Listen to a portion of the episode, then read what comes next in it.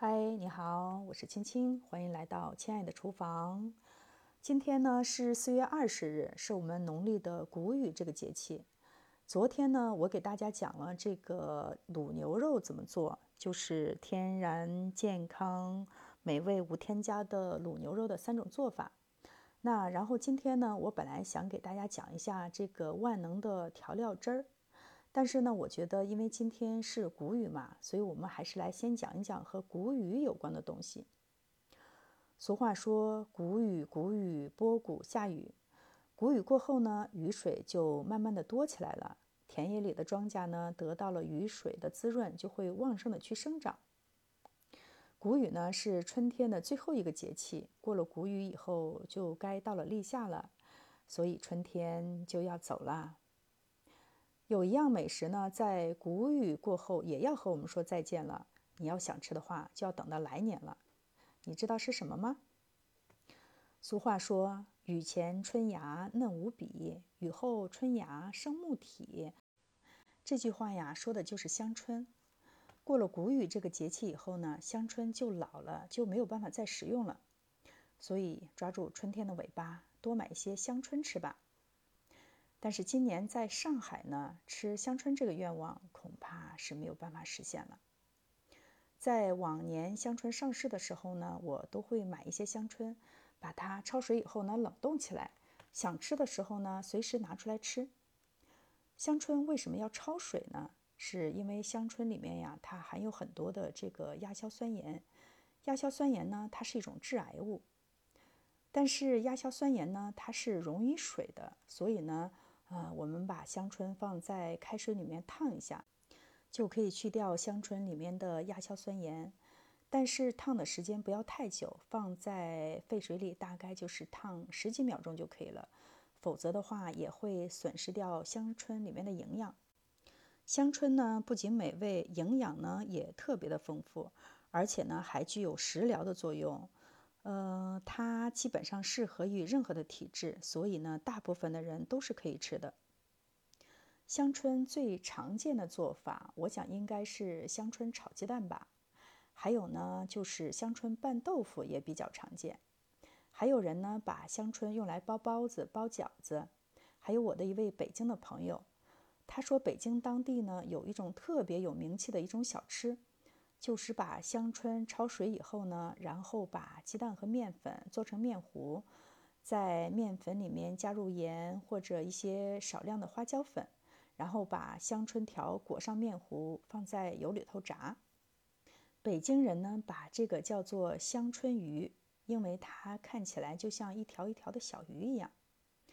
但是你知道我最喜欢吃的香椿的吃法是什么吗？就是用香椿来做香椿酱。尤其是当香椿买的太多吃不完的时候呢，除了把它冷冻保存以外呢，另外一个方法就是把它做成香椿酱来保存。香椿酱呢，我最常用的吃法呢，就是用它来夹馒头，或者是拌面条，或者呢是来拌米饭。这个香椿酱啊，真的是特别特别的香，那种鲜香的还有醇香的这种味道，真的是没有办法用语言来形容。这可比什么鸡精啊、味精呀这种鲜味儿要好吃的多了。那么下来我就来具体说一下香椿酱是怎么做的吧。就是香椿焯水以后呢，先把水分沥干，然后呢起锅烧油，等油稍微热一点的时候呢，就把香椿放到锅里，然后开小火慢慢的去翻炒它，把香椿里面的水分呢慢慢的把它炒出来，但是呢也不能炒得太干。大概就是水分炒掉百分之七十，还剩百分之三十左右的时候就可以了。那么这个判断的标准是什么呢？就是香椿刚入锅的时候，因为它有很多的水分嘛，那这个油呢它是比较浑浊的。那么你炒啊炒，炒到最后，你要是看到油变得比较清亮了，这个时候呢就可以了。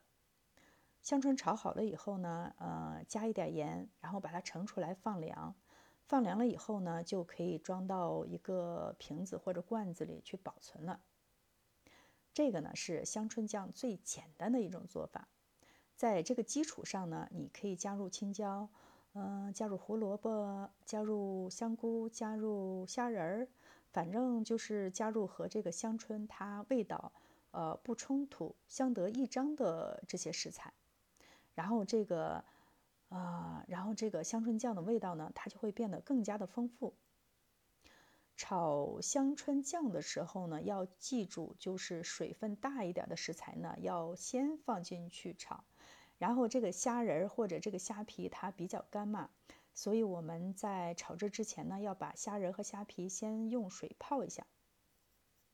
另外呢，炒香椿酱的时候油不能太少，装瓶的时候呢，这个油要没过香椿酱，然后起到一个密封的作用。还有就是香椿酱，它虽然说是酱，但是它并不会去放一些，比如说黄豆酱啊、豆瓣酱之类的东西。因为酱香呢，它是一种属于比较醇厚的这种味道，它会掩盖掉香椿的这种清香的气息。嗯，好了，今天我们关于香椿，我们就先聊到这里吧。如果你对香椿还有什么想说的，就请在评论区给我留言吧。然后下一期呢，我还是会继续昨天的话题，就是讲一个万能的调料汁儿。过了谷雨，我们就要和春天说再见了。